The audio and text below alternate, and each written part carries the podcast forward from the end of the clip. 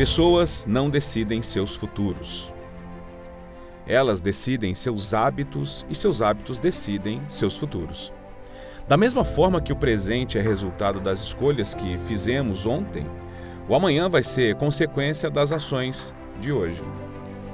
Nós não escolhemos o nosso futuro, mas escolhemos os hábitos que o construirão. Se você fortalece os hábitos de procrastinação, de abrir mão de suas responsabilidades, de não tomar decisões, de não buscar se desenvolver, de não cuidar do seu corpo, saúde, mente, qual futuro você vai estar construindo? Hã? Se você buscar aprender coisas novas, desenvolver habilidades, se aperfeiçoar, trabalhar duro, entregar resultados, conhecer a si mesmo e suas emoções, construir relacionamentos fortes e intencionais, qual futuro você estará construindo? Sabe responder? Tudo é uma questão de escolha. Essa escolha pode fazer toda a diferença. São que formam o nosso futuro. E esse futuro é imprescindível.